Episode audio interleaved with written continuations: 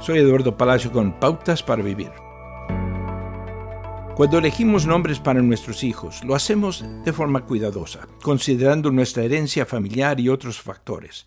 Pero incluso si les damos nombres de gran significado, todavía pueden ser llamados por una variedad de apodos. Dios se nombró a sí mismo a lo largo de las Escrituras, con varios nombres que revelaron su carácter, como es Él. El Antiguo Testamento fue escrito en hebreo y los dos nombres de Dios que se usan con más frecuencia, Adonai y Jehová, pueden resultar difíciles de traducir al español por el peso de sus significados. Cada nombre nos ofrece hermosas representaciones de la relación de Dios con nosotros.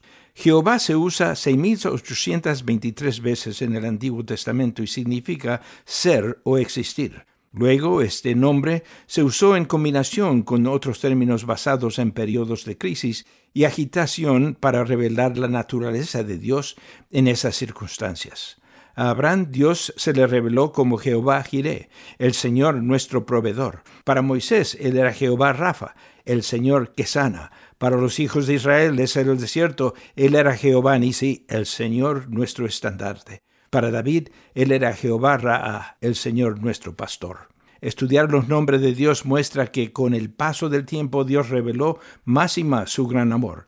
Él siempre está revelando más de su carácter a través de la obra de su propio Hijo. Jesús, la imagen misma del Padre, proveedor, sanador, estándar de pastor.